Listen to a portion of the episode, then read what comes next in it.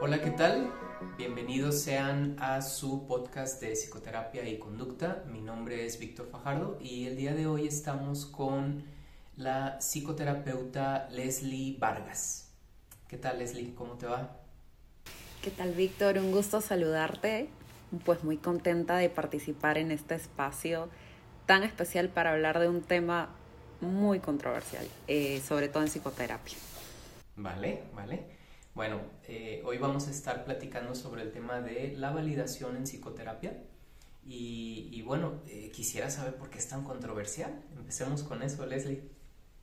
Pues, Víctor, fíjate que yo digo que es controversial porque creo que, que suscita mucho interés, bastante interés en tanto en psicólogos, en estudiantes de psicología utilizar este término y no solamente en esta población, en este conjunto de personas, sino también en los usuarios, en los consultantes que ya lo emplean con mucha más frecuencia. Sin embargo, el uso que podemos usar de este término validación, pues se puede confundir y puede hacer referencia a diferentes escenarios que si bien es cierto hay algunos que favorecen y forman parte, son propios de la psicoterapia y los fines que establecemos dentro de este espacio, pues hay otros que realmente no y pues se hace necesario, considero yo, irlos delimitando, ir aclarando ello, ¿no?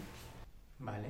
Empecemos con eso. ¿Qué, qué es, la, qué es la validación? O sea, tú, tú eres experta en, en DBT y es un tema que escuchamos mucho en DBT. ¿Trabajas con adolescentes y adultos? ¿Qué es la validación? Bien, para hablar de validación a mí me encantaría empezar por aquello que no es y que muchas veces las personas tendemos a confundir eh, y que he escuchado también en consulta.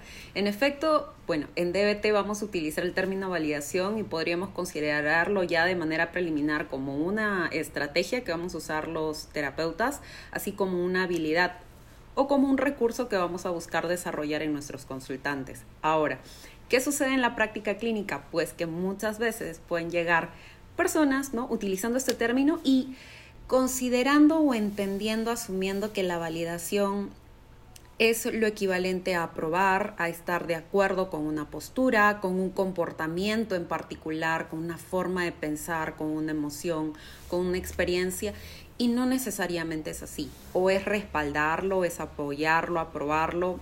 Eh, es bastante distante de ello. Yo diría, esto no es validar. No, no, definitivamente no es. ¿Qué sí es validar? Yo creo que el término más cercano a aquello que entendemos por validar es reconocer, es poder abrir los ojos, notar aquello que forma parte de la experiencia, en este caso, de las personas. En efecto, los seres humanos tenemos esta capacidad de ponernos en contacto con algún elemento de la realidad, ya sea que esto forme parte del mundo exterior como que forme parte de nuestra propia experiencia interna.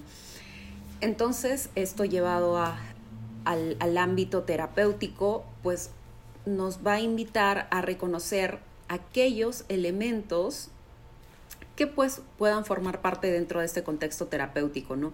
Ahora, entendida como una estrategia, aquí es donde empezamos a, delimitar un poquito más porque vamos a tener que orientarla a objetivos. No podemos hablar de estrategias sin objetivos claros y creo que este es un punto fundamental en el que podemos poner los ojos tanto los terapeutas como estudiantes de psicología. Muy bien. Oye, Leslie, y la, por ejemplo, esta, esta situación de validar no sería aprobar de manera generalizada todo lo que te presente un, cliente en la consulta.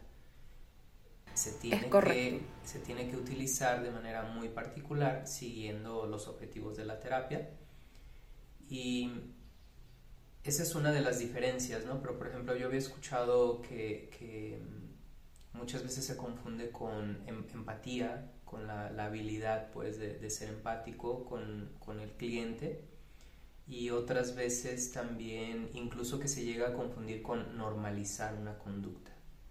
¿Qué, qué piensas de eso?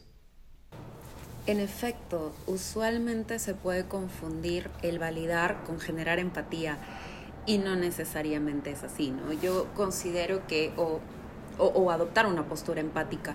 En este caso, creo que lo que podemos hacer o la alternativa que propongo es tener claro nuestro objetivo en términos de quizás hay un elemento de la relación terapéutica que necesito fortalecer o que considero que puede ser útil para que esta persona pueda desarrollar aquellos aspectos que son importantes en su vida. En ese sentido, puedo utilizar validación, la suficiente validación. ¿no?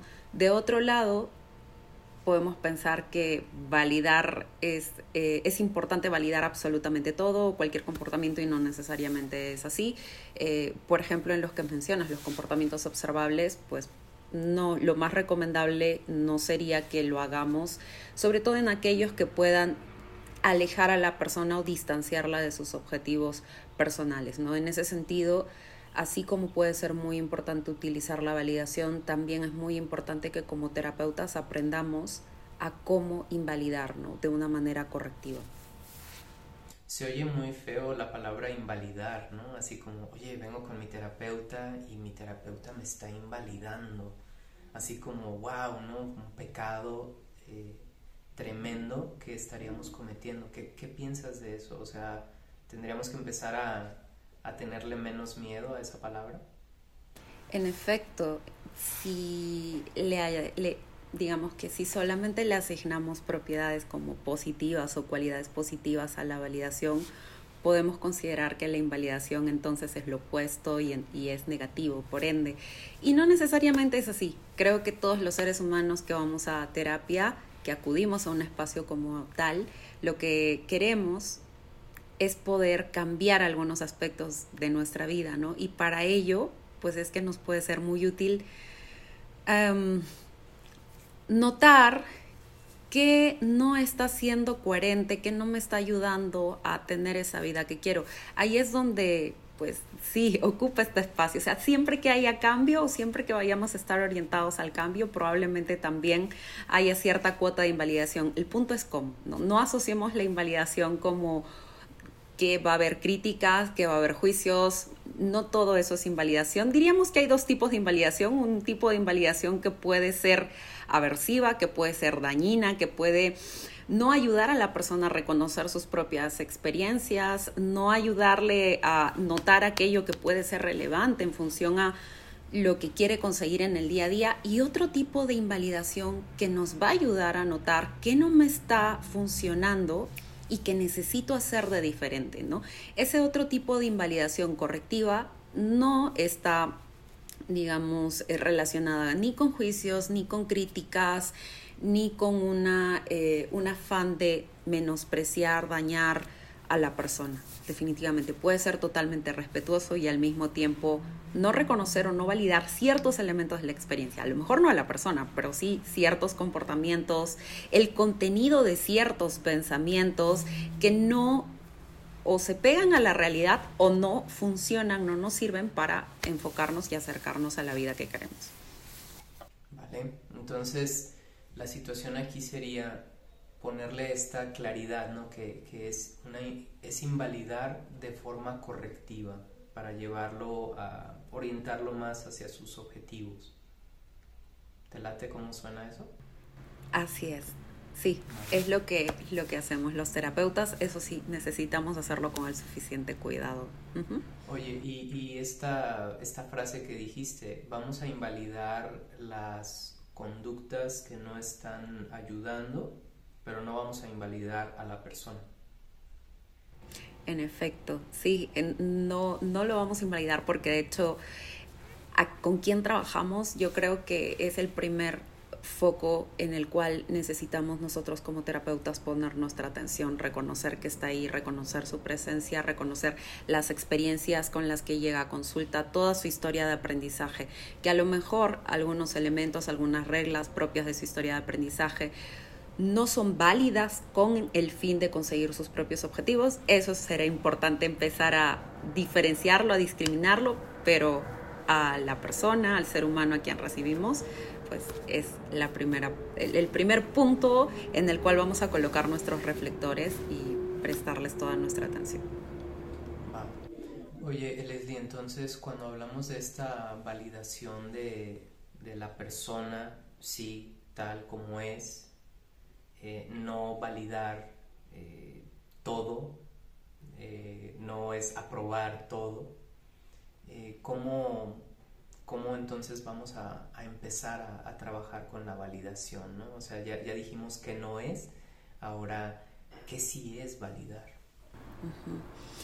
Bien, regresando un poco al punto en el que consideramos validar como reconocer, como poner sobre la mesa, y que este poner sobre la mesa implica o nos proporciona la oportunidad de acercarnos a nuestros objetivos terapéuticos, por ejemplo, podría yo colocarlo en una situación, ¿no? Si mi objetivo terapéutico es ayudar a que una persona que tienda a llorar recurrentemente en diferentes situaciones, eh, pongámosle sociales, etcétera, quiero ayudarle a que pueda aprender a a encontrar maneras, a desarrollar maneras de interactuar sin que necesariamente termine llorando y aislándose de estos espacios, pues lo que yo puedo hacer en consulta es fomentar una mejor capacidad de regulación emocional y para ello el primer paso en este sentido, pues sería ayudarle a ponerle nombre a sus emociones, ¿no?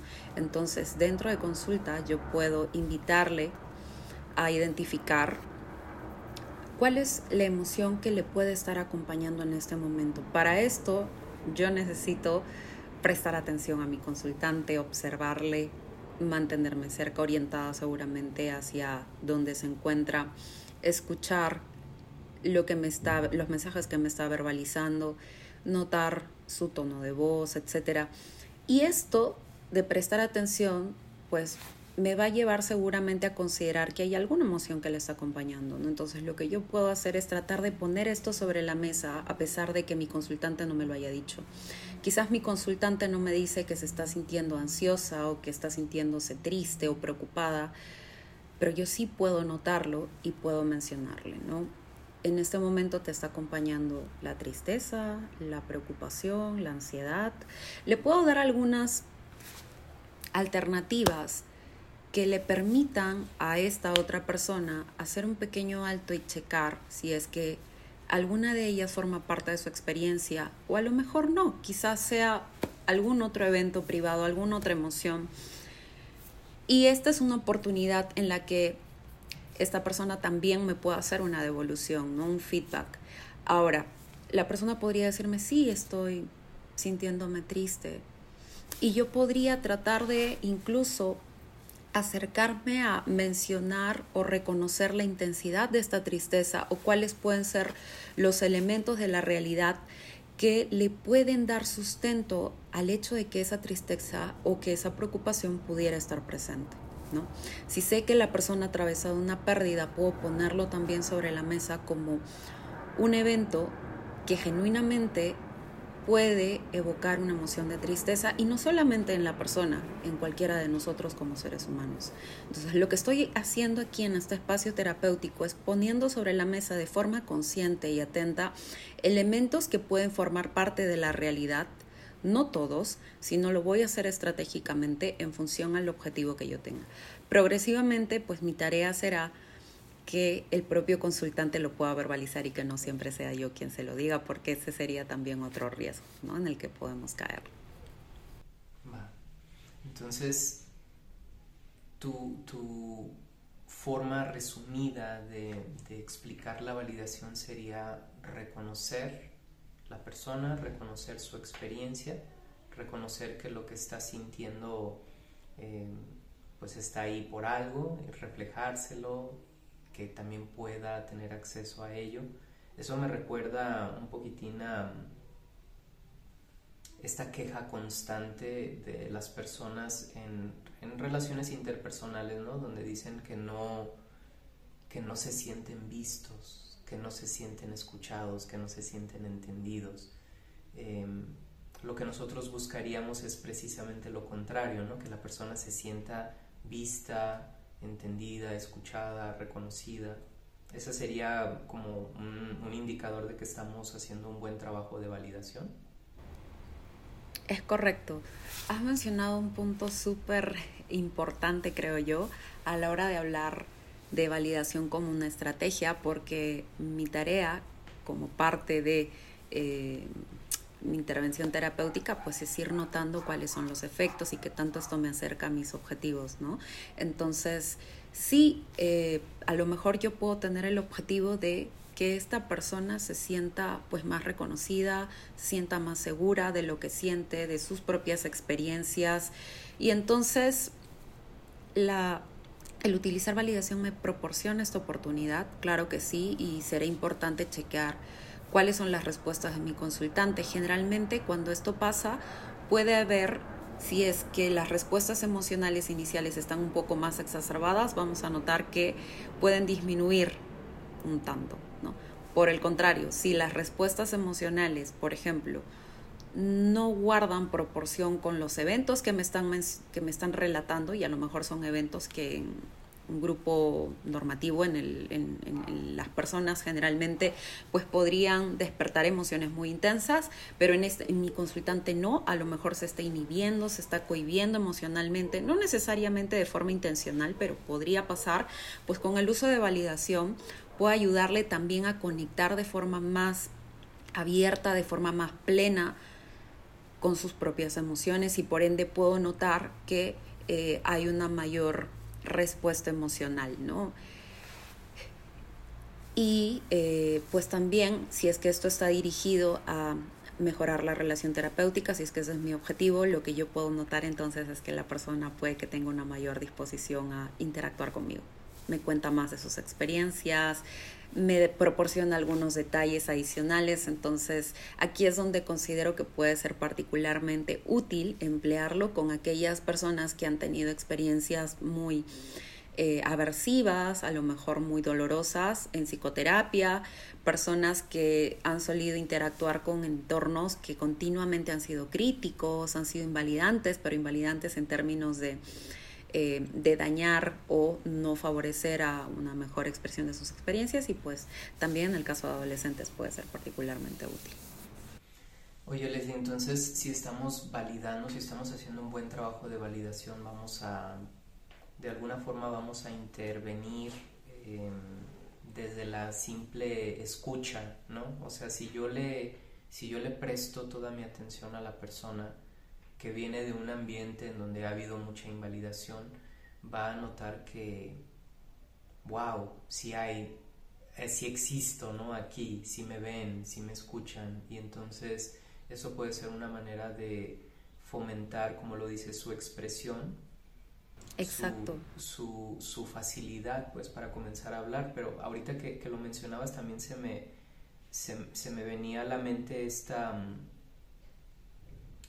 como este efecto, ¿no? En el que la persona puede estar activada emocionalmente y que tú estás ahí escuchando y estás tranquila y de alguna manera si estás validando también le estás ayudando a que se regule. Así es. Claro que sí, la validación en ese sentido pues puede cumplir diferentes propósitos, diferentes objetivos. Sí va a ser importante pues como lo vas mencionando por ahí que entre líneas tener claro ello, ¿no? Pero como ves, puede haber diferentes objetivos, propósitos en los que nos puede ayudar y desde procedimientos tan, vamos a ponerlo en, estos términos, tan sencillos, sencillos porque lo aprendemos a hacer desde que tenemos uso de razón, prestar atención, el contacto visual, el escuchar, desde ahí. Vale. Digamos que a veces son efectos que no alcanzamos nosotros a, medir o a contemplar, pero que se dan si estás haciendo un buen trabajo en esa validación.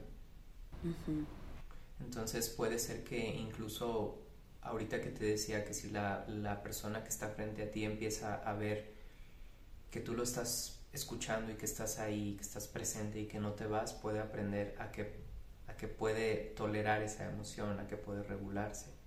E incluso también podría ser que que tú estás actuando como un modelo, ¿no? Para, si yo puedo estar, tú también vas a poder estar con esa emoción, ¿no? De alguna forma. Oye, Leslie, en el caso, por ejemplo, de la... Creo que está en la, bibliografía de DBT algo así como los seis niveles de validación. ¿Tú, tú qué piensas de eso? ¿Sí, sí, sí crees que aplique eh, o, o cómo lo ves tú?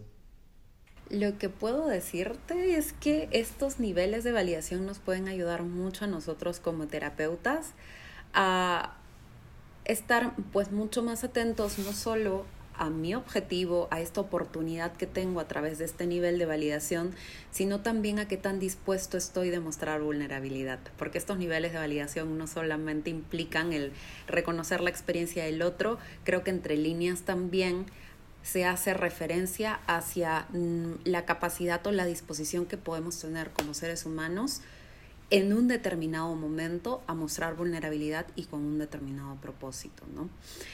Si bien es cierto, estos seis niveles de validación creo que son un poco más conocidos. Hay uno más que a mí me encanta mencionar que propone Alan Frusetti, otro terapeuta de BT, que nos habla de la autorrevelación. Y creo que en este punto es donde todavía, evidentemente hay un mayor grado de disposición a mostrar vulnerabilidad como seres humanos. No todos los terapeutas, a lo mejor no en a lo largo de nuestra vida profesional vamos a tener esa disposición de, dar a conocer al otro alguna experiencia personal que haya sido dolorosa, que haya sido particularmente difícil. Sin embargo, al ponerlo en práctica, no solamente podemos notar que hay propósitos muy importantes y que aparentemente pueden ser muy desafiantes se pueden conseguir eh, late en sesión, sino que también nosotros como seres humanos em, podemos ir mucho más allá de lo que consideramos, ¿no? De, o de las reglas que tenemos, de yo como terapeuta no debo o tengo eh, ciertos parámetros que son muy rígidos con respecto a dar a conocer mi propia experiencia y que esto puede ser todavía mucho más flexible, ¿no? En pro y siempre al servicio de lo que queremos conseguir en el en psicoterapia. Vale, entonces eh, este último nivel sería el que está por arriba de todos esos, de los otros seis. Sí, diríamos. ¿Cómo podrías resumir, por ejemplo, cómo, cómo podríamos dar una, una definición completa de la validación tomando en cuenta estos elementos de, los, de estos seis niveles? O sea, sería algo así como decir validar es un eh, un terapeuta que se presenta y que te ve, te escucha, mantiene la atención, te dice lo que está percibiendo, así como, como tratando de cubrir todos esos seis niveles. ¿Cómo, ¿Cómo, lo describiríamos? Yo le añadiría lo que muy bien has descrito, que además de ello, no solamente acoge o reconoce la experiencia del otro, sino lo hace en una postura equitativa con respecto a sus propias experiencias, que lo hace desde una postura genuina, auténtica y que además se permite compartir parte de sus vivencias que puedan ir en coherencia con aquello que está experimentando su consultante en un momento determinado.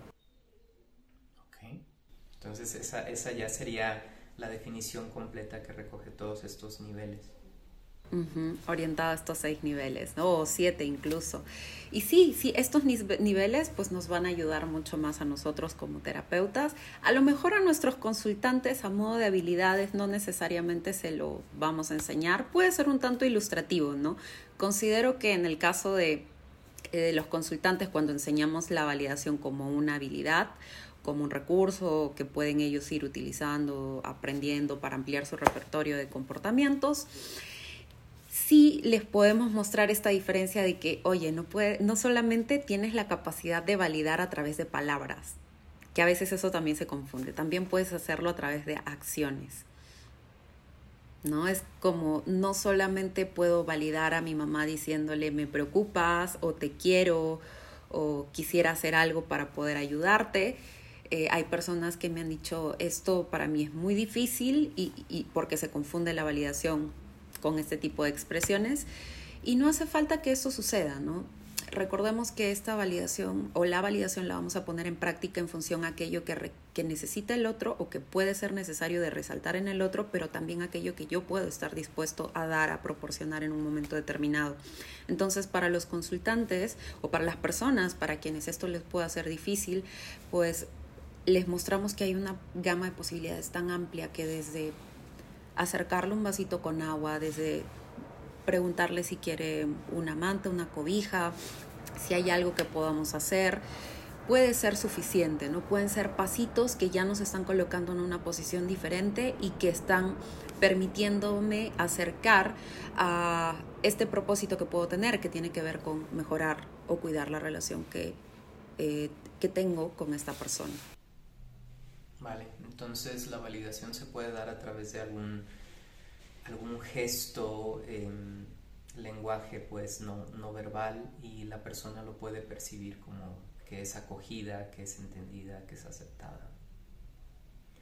Oye, y en, en, este, en este último nivel, ahorita que lo dices, me genera mucha curiosidad, ¿no? Porque yo he revisado en, en los textos de FAP, se utiliza mucho esta referencia, ¿no? A la, a la, utilidad a veces de la autorrevelación con, fines terapéuticos. Eh, no es algo tan frecuente que, pueda verse en DBT. ¿Qué, ¿Qué, piensas de eso? O sea, ¿cuál, ¿cuál sería la utilidad para, en tus palabras, ¿no? de la revelación del terapeuta? Pueden ser muchas, eh, realmente nos puede ser útil en diferentes sentidos. Yo diría que en primer lugar, para conseguir algunos objetivos que puedan ser relevantes. Por ejemplo, una persona puede querer eh, algunos cambios en su vida, puede que vaya a sesión por voluntad propia o porque los padres le llevaron, en el caso de adolescentes, ¿no? Le sacaron la cita y pues ellos están allí. A lo mejor saben con más o menos claridad que quieren cosas diferentes en su vida, pero no necesariamente consideran que eso sea posible de conseguir o que aquello que les está ocurriendo a lo mejor puede ser como muy...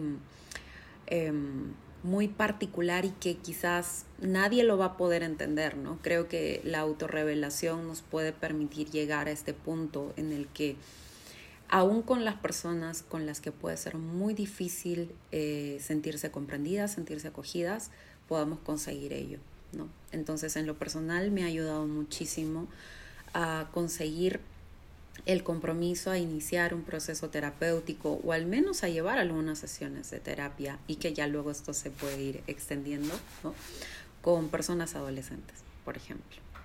Yo considero que en ese sentido la autorrevelación me ha ayudado muchísimo.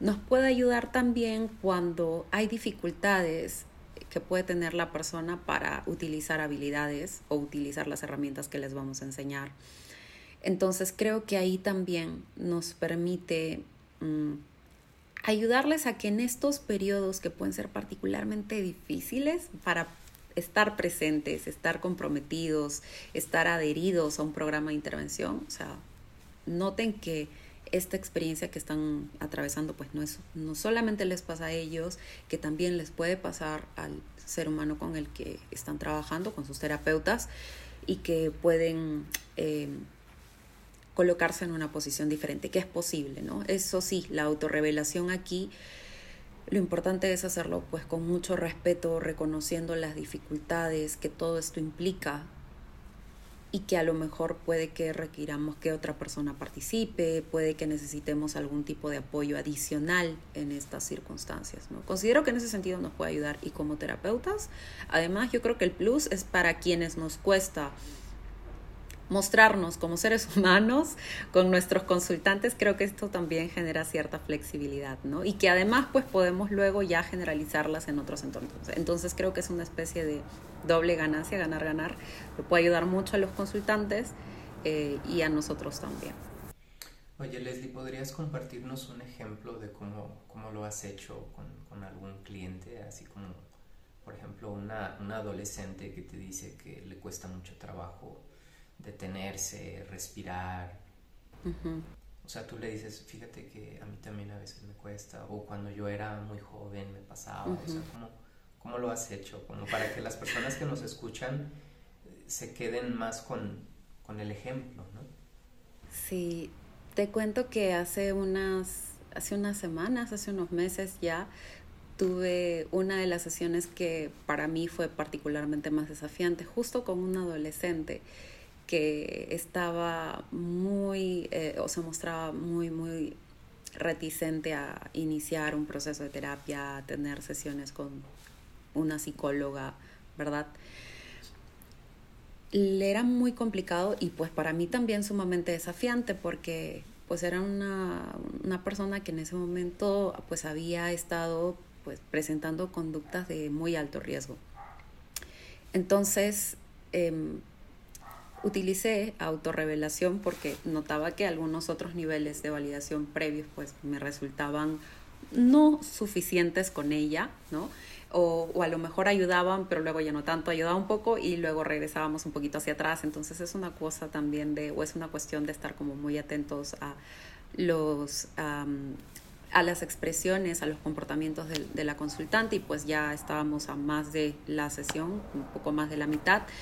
Eh, y utilicé esta autorrevelación mencionándole un episodio que yo considero que fue bastante difícil en mi vida y un periodo muy complicado que también a su vez me motivó luego a ser terapeuta, ¿no? Y, a buscar este tipo de intervenciones que pudieran ayudar más a las personas. Pero vamos, ¿qué, qué fue lo que le dije? Que reconocí lo, importante que eran aquellas expectativas que ella quería conseguir, los cambios que quería tener en su vida, lo difícil, lo, lo desalentador que podía ser, ¿no? que en ese momento podemos tener las expectativas claras del, por, del que el otro tenga que cambiar, de que mi mamá, de que mi papá tengan que hacer las cosas diferentes, porque finalmente ya sea que ellos me dicen tal o tal expresión, o me insultan, o me agreden físicamente. Me han dicho de repente que en algún momento voy a, no sé, a estudiar en tal colegio y de pronto ya no sucede y estoy en otra, otra escuela y esto puede ser muy duro para mí. Entonces, las expectativas, las ganas de que el otro cambie genuinamente existen, pueden darse. Esperar a que esto suceda es muy incierto y es algo que yo le compartí a ella, ¿no? A mí me tomó muchos años de mi vida, casi toda la adolescencia, esperar a que el otro cambie y decía yo por qué tengo que cambiar si él o si ella son las personas que están haciendo las cosas de esta manera y eso me está dañando. Y me costó muchísimo tomar eh, o considerar que yo también podía hacer algunas cosas distintas y no precisamente por la otra persona o porque tiene que ser así o porque está bien, es porque eso es algo que a mí genuinamente me podría ayudar y podría proporcionarme la oportunidad de poner el foco de atención sobre las cosas que realmente quisiera conseguir en mi vida. Y yo le decía a ella, yo no quiero que a ti te pasen años o que, tengas que tengan que pasar años para que eh, llegues a, a, ese momento. Esta es una oportunidad, le digo, esta es una oportunidad para contemplar qué otros, qué otras situaciones o sobre qué otros puntos podemos poner también la atención y podemos buscar hacer diferentes. Y además de esto, eh, pues ella también me comentaba lo difícil que, que le resultaba estar en una sesión de terapia. Yo también, para mí también lo ha sido, ¿no? Eh, cuando era niña, cuando era adolescente y de pronto en, el, en la escuela o mis padres me sacaban una cita, yo no, no pasaba más de cinco minutos y ya estaba llorando y, y, no me gustaba. Y esto es algo que les digo genuinamente a mis consultantes. Yo detestaba a los psicólogos cuando era adolescente, cuando era niña. Ni los quería ver y ni me hubiera imaginado ni en una pesadilla ser psicóloga. Pero cuando poco a poco empecé a considerar que, que, que para las personas tener una buena calidad de vida no solamente implicaba la salud física, sino también poder contar con las mejores condiciones, vamos a decir este, este término, ¿no? El tener salud mental, salud psicológica, entonces empecé a considerar ello y, a querer trabajar por ser la psicóloga que realmente quisieran tener a la otra persona, ¿no?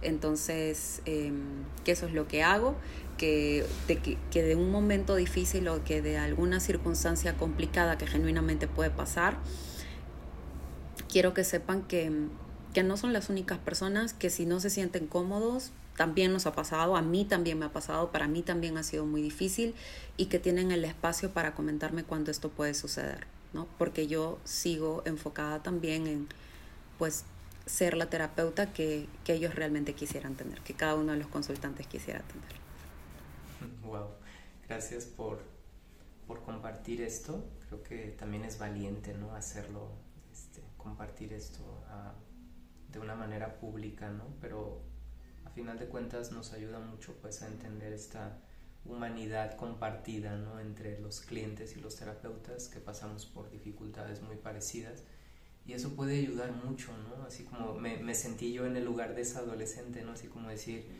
me puedo ahorrar muchos años de sufrimiento, ¿no? Gracias a esta terapeuta que me está compartiendo esto y creo que puede tener mucho, mucho valor. Y bueno, gracias de nuevo por compartirlo aquí. Oye, Leslie, para, para terminar con, con este tema de, de la validación, ¿Nos podrías dar como una, una, guía, no sé, como cuáles son los errores, cuáles son los mitos, cuáles son las equivocaciones más frecuentes eh, cuando leemos, cuando decimos, ay, voy a validar, voy a entender, y luego estamos, pues no sé, metemos la pata, ¿no? Porque, porque no estamos validando lo que sí, estamos validando lo que no, o lo hacemos en un tiempo ya, eh, digamos, como que no está contingente, no, no está eh, cerca de lo que queremos validar y cuáles dirías tú que son estas, eh, estas equivocaciones más frecuentes en los terapeutas. Bien, Víctor, pues les diría que en primer lugar solemos utilizar el término y lo asignamos a la persona, ¿no? Es como validé a Víctor. Y vamos a, yo, yo les invito a tomarnos el tiempo, un tiempecito para poner en palabras eh, y ser mucho más específicos, ¿no?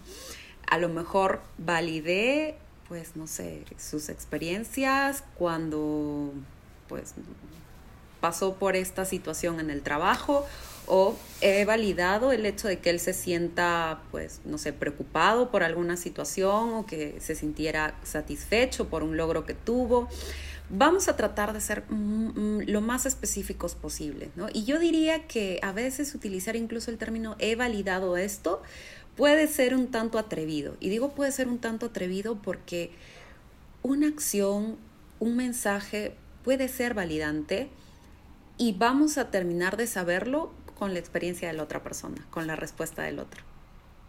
Entonces, yo podría decir, he validado la tristeza de mi consultante y a lo mejor mi consultante no lo ha sentido del todo validante. Entonces no hay palabras, no hay eh, acciones que nos garanticen que el otro se está sintiendo reconocido, que estamos afianzando o reafirmando un elemento de su experiencia. Esto nos invita entonces a abrir estas posibilidades de que puede ser como que no. Vamos a tener que checar algún otro elemento de la experiencia, si es que esto es posible, ¿no?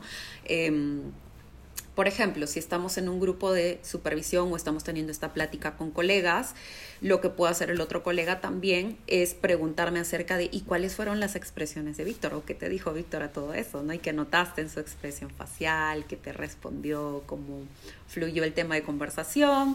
Eh, entonces esto me va a permitir tener un poquito más de elementos y saber si realmente o acercarme a saber si es que en este caso, por ejemplo, Víctor notó que validaron pues el hecho de que se sintiera satisfecho por un logro, ¿no? O el hecho de que pudiera obtener un logro.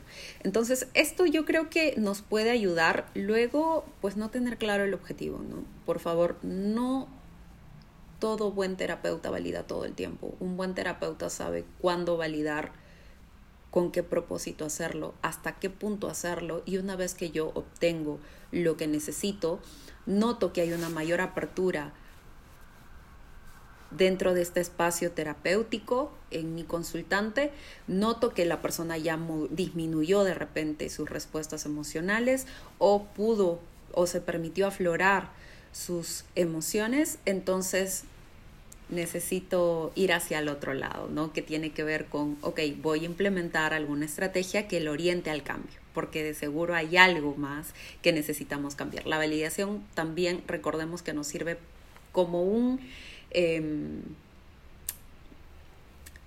como esa, vamos a llamarla así, como esa grasita que nos va a permitir eh, poner en marcha el bueno, la maquinaria en este caso de, de, intervenciones, de estrategias orientadas pues al cambio. Entonces nos va a permitir preparar a la persona para recibir alguna estrategia orientada al cambio. Entonces estemos muy atentos a ello, no nos quedemos solamente en este polo de validar y notemos también, estemos muy atentos a que si estamos eh, ya proponiendo qué es lo que va a hacer la persona, a lo mejor programando alguna actividad, entrenándole en algún, alguna estrategia para comunicarse de forma asertiva, etcétera.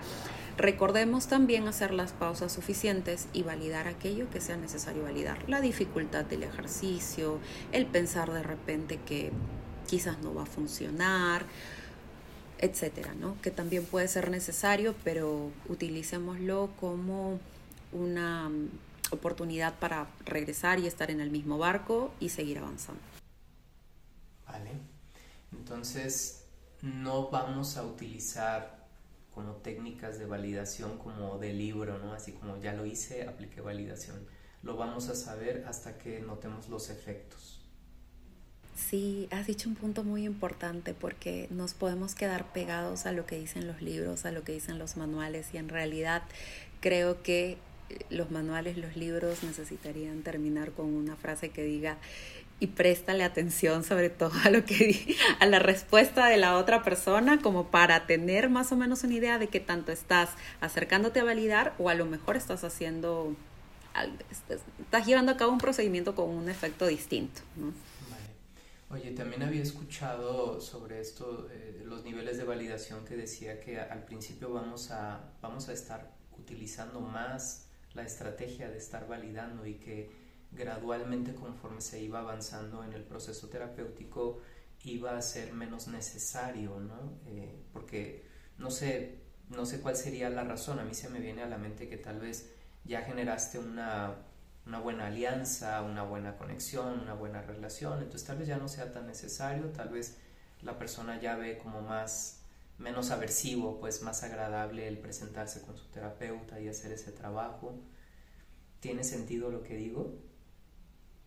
Yo considero que sí, tiene sentido en, en, el hecho de que quizás al inicio el consultante requiere un poco más de sentirse reafirmado, sentirse reconocido, reconocer diferentes elementos que a lo mejor están siendo muy difíciles por su propia historia de aprendizaje y diría que si progresivamente vamos a ir utilizando menos validación, que eso no implique retirarla para nada. Y es más, sería muy difícil pensar en una sesión de terapia sin validar. O sea, necesariamente vamos a prestar la atención a la persona y desde ya estamos utilizando algo de validación, ¿no?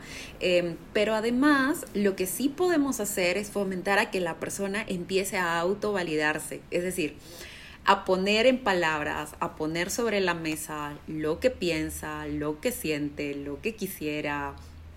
Eso también es muy importante. Y, ahí, o sea, si esto pasa, pues obviamente va a haber un poquito menos de intervención de, del terapeuta. Vale.